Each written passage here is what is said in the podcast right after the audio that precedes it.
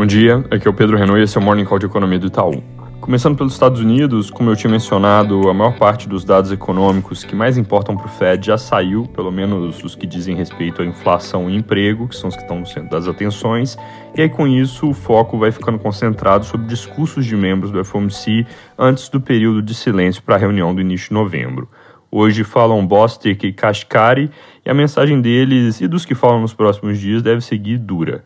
Ontem saiu o índice Empire Manufacturing com queda maior que a esperada, de menos 1,5 para menos 9,1.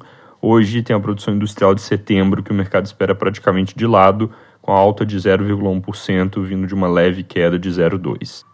Aqui no Brasil, ontem saíram mais pesquisas de opinião. Na do Instituto MDA, o ex-presidente Lula aparece com 48,1% dos votos e o presidente Bolsonaro com 41,8%.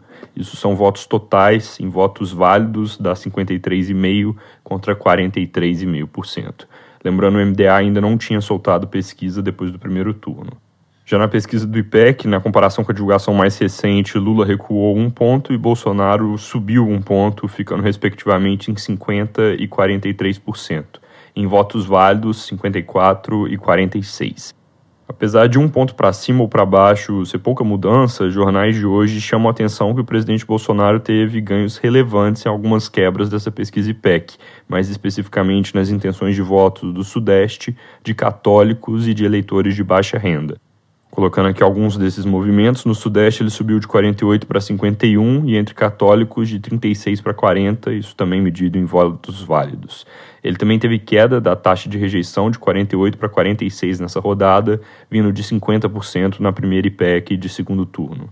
O ex-presidente Lula vinha estável em 40 na rejeição, subiu um ponto para 41 e com isso a distância entre a rejeição dos dois caiu praticamente pela metade desde o início do mês. Ainda sobre política, hoje tem uma entrevista na Folha com o senador eleito Wellington Dias, que é um dos coordenadores da campanha do ex-presidente Lula. Ele defende nessa entrevista valorização do salário mínimo com ganho acima da inflação já para 2023, citando 2% como um número factível para esse aumento, que usaria como regra algo como o crescimento médio do PIB dos últimos cinco anos. Ele também afirma que a ideia seria apresentar correção da tabela do imposto de renda já no primeiro ano de governo, mas talvez para entrar em vigor mais para frente. E sobre investimento público, ele disse que devem ser elevados ao longo do tempo, mas provavelmente comedidos no primeiro ano de governo. Para terminar, ele colocou que 600 reais é o mínimo para o Auxílio Brasil e que deve haver acréscimo a cada criança na família. Sobre dados, ontem saiu o IBCBR de agosto, ele veio com queda de 1,13% abaixo da nossa expectativa, que era menos 0,1%, e também do consenso, que era menos 0,7%. Apesar dessa surpresa negativa, o número não muda a nossa avaliação sobre a economia, dado que o IBCBR ele não traz nenhuma informação nova por si só.